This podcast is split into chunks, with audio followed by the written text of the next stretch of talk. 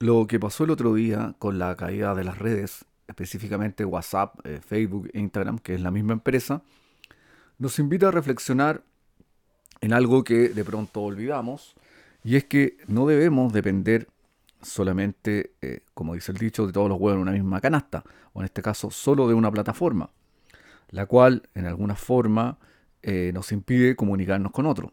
Si bien las otras redes tampoco funcionaban muy bien, pero Telegram, por ejemplo, funcionó perfecto y Signal. Entonces, ¿cuál es mi consejo o sugerencia?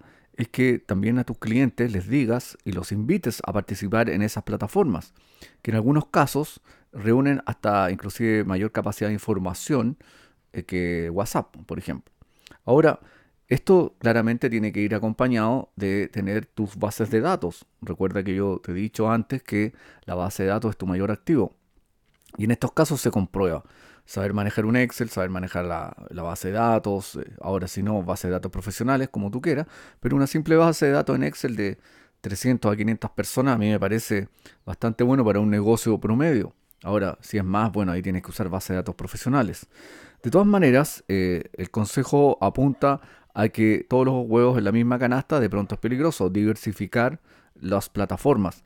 No se trata en todo caso de que eh, usted eh, tenga que trabajar todas las plataformas digitales que existan, sino saber dónde está tu cliente, me imagino que ya lo tiene identificado, y si está en WhatsApp, que está la mayoría, invitarlo a Telegram o a Signal.